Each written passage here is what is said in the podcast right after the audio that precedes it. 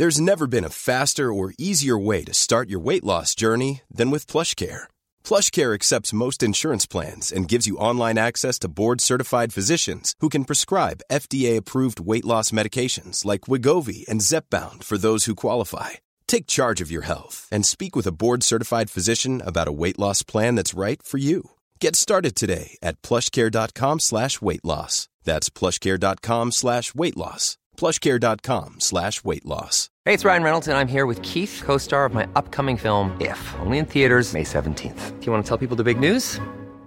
All right, I'll do it. Sign up now and you'll get unlimited for $15 a month in six months of Paramount Plus Essential Plan on us. Mintmobile.com slash switch. Upfront payment of $45 equivalent to $15 per month. Unlimited over 40 gigabytes per month. Face lower speeds. Videos at 480p. Active Mint customers by 531.24 get six months of Paramount Plus Essential Plan. Auto renews after six months. Offer ends May 31st, 2024. Separate Paramount Plus registration required. Terms and conditions apply if rated PG. Burrow's furniture is built for the way you live. From ensuring easy assembly and disassembly to honoring highly requested new colors for their award-winning seating, they always have their customers in mind. Their modular seating is made out of durable materials to last and grow with you. And with Burrow, you always get fast, free shipping. Get up to 60% off during Burrow's Memorial Day sale at burrow.com slash ACAST. That's burrow.com slash ACAST. burrow.com slash ACAST.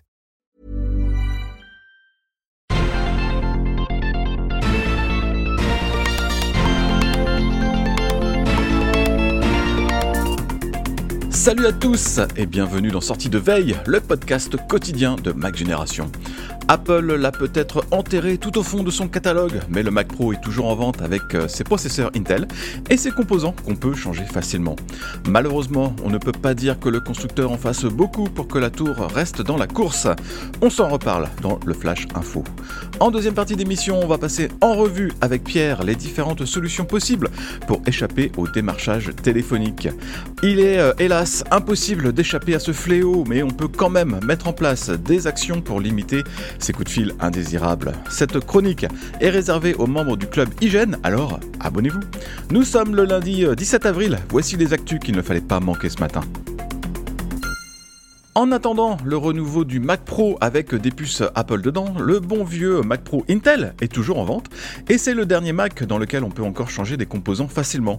Profitons-en, ce ne sera peut-être plus le cas avec la future tour qu'Apple devrait dévoiler dans le courant de l'année. Le constructeur donne l'impression, en tout cas, de ne plus trop se préoccuper du Mac Pro sorti en 2019, mais cela n'empêche pas des utilisateurs de rêver aux possibilités offertes par AMD. Les nouvelles Radeon Pro s'annoncent tout à fait adaptées au Mac Pro, vu qu'elles se basent sur la génération précédente qui était prise en charge par la tour. Ces cartes graphiques affichent une puissance de calcul qui en impose. Par exemple, la Radeon Pro W7900 propose une puissance de calcul de 61 teraflops, c'est quasiment trois fois plus par rapport à la W6900X vendue par Apple.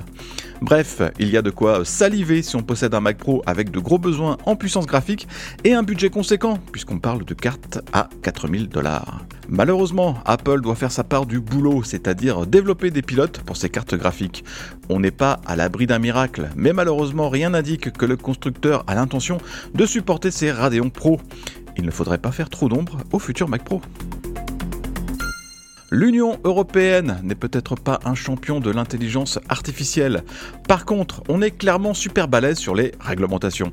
Les députés du Parlement européen sont en train de se mettre d'accord sur une série de mesures qui cherchent à encadrer toutes ces technologies qui ont explosé depuis le lancement de ChatGPT l'an dernier. Parmi ces mesures, les députés européens voudraient que les bots, comme ChatGPT justement, indiquent clairement si leur modèle de langage utilise des données protégées par les droits d'auteur. C'est quelque chose auquel les ayants droit sont très sensibles. On a vu que Universal Music faisait pression auprès de Spotify et d'Apple Music pour empêcher les bots de piocher dans leur catalogue. Dans un autre domaine, les parlementaires ont aussi l'intention d'interdire purement et simplement l'utilisation de la reconnaissance faciale dans l'espace public.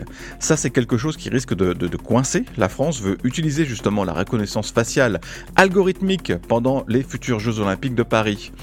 Une fois que les députés se seront mis d'accord, le texte va passer par les États membres de l'Union et de la Commission européenne. Il risque bien d'y avoir des changements d'ici la fin du processus prévu quelque part avant la fin de 2024. Steve Jobs fait toujours vendre et cher.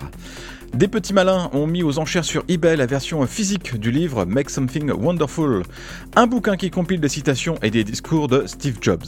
L'ouvrage est disponible gratuitement sur Internet et aussi au téléchargement dans l'application livre d'Apple. Mais euh, Apple et Disney ont fait fabriquer quelques centaines d'exemplaires distribués à leurs employés. Ce sont ces livres qui se retrouvent actuellement sur eBay.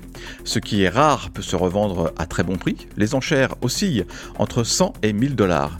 Il y a même euh, un profiteur qui essaye de soutirer 25 000 dollars pour un exemplaire du bouquin, ce qui est vraiment euh, très très cher payé.